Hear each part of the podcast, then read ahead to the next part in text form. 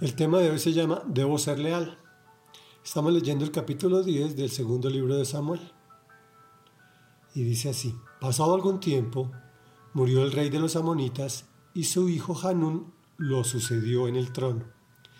Entonces David pensó, debo ser leal con Hanún, hijo de Nahas, tal como su padre lo fue conmigo. Así que envió unos mensajeros para darle el pésame por la muerte de su padre.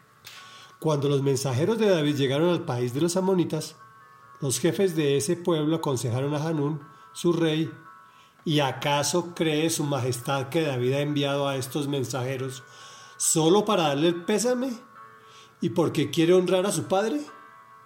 ¿No será más bien que los ha enviado a explorar y espiar la ciudad para luego destruirla? Entonces Hanún mandó que apresaran a los mensajeros de David y que les afeitaran media barba y les rasgaran la ropa por la mitad a la altura de las nalgas y los despidió. Los hombres del rey David se sentían muy avergonzados. Cuando David se enteró de lo que les había pasado, mandó que los recibieran y les dieran este mensaje de su parte. Quédense en Jericó y no regresen hasta que les crezca la barba.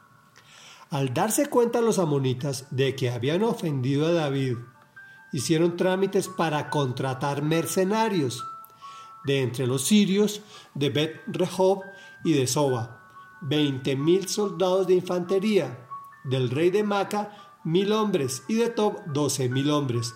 Cuando David lo supo, despachó a Joab con todos los soldados del ejército. Los amonitas avanzaron hasta la entrada de la ciudad y se alistaron para la batalla mientras que los sirios de Soba y Rehob se quedaron aparte en campo abierto junto con los hombres de Tob y de Maca. Joab se vio amenazado por el frente y por la retaguardia, así que escogió a las mejores tropas israelitas para pelear contra los sirios, y el resto de las tropas las puso al mando de su hermano Abisai, para que enfrentaran a los amonitas. Abisai le ordenó, si los sirios pueden más que yo, tú vendrás a rescatarme, y si los amonitas pueden más que tú, yo iré a rescatarte. Ánimo, luchemos con valor por nuestro pueblo y por las ciudades de nuestro Dios, y que el Señor haga lo que bien le parezca. Enseguida Joab y sus tropas avanzaron para atacar a los sirios, y estos huyeron de él. Al ver que los sirios se daban a la fuga, también los amonitas huyeron de Abisai y se refugiaron en la ciudad. Entonces Joab suspendió el ataque contra los amonitas y regresó a Jerusalén.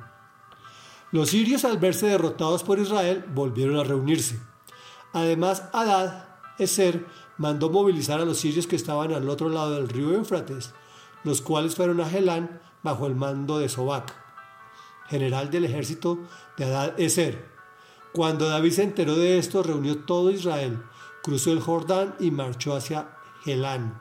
Los sirios se enfrentaron con David y lo atacaron, pero tuvieron que huir ante los israelitas. David mató a 700 soldados sirios de caballería y 40.000 de infantería. También hirió a Sobac, general del ejército sirio, quien murió allí mismo. Al ver que los sirios habían sido derrotados por los israelitas, todos los reyes vasallos de Adad Eser hicieron la paz con los israelitas y se sometieron a ellos. Y nunca más se atrevieron los sirios a ir en auxilio de los amonitas. Reflexión. Las buenas intenciones a veces nos juegan raras pasadas. Oigan, no malas, raras. David pensó, debo darle el pésame. Mira lo grave de un mal consejero. Los han enviado a espiar para destruir y envían un mensaje altanero ofendiendo a sus diplomáticos. Le rasgan la ropa por la mitad a la altura de las nalgas. Hasta chistoso sí sería. Pero hoy también Vivimos en una sociedad que sospecha de todo, que piensa mal y lo exterioriza con sus comentarios que terminan en actos que conllevan catástrofes. ¿Qué nos dice la palabra de Dios? En Reina Valera me gusta mucho el versículo. En todo lo bueno, en todo lo puro, en todo lo amable, en eso penséis. está parafraseado.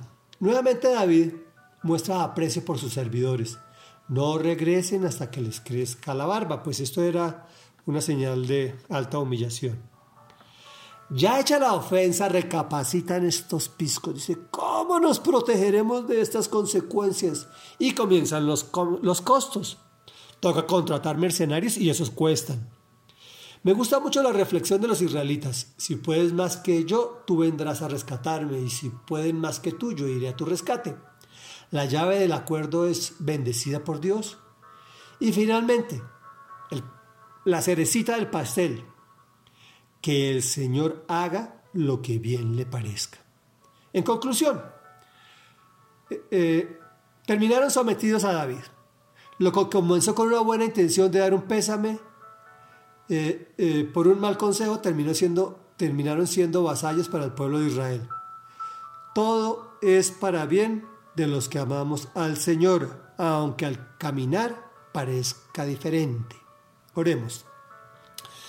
Padre nuestro que estás en el cielo, santo y poderoso eres. Hoy venimos a ti a clamarte por entendimiento y consejo.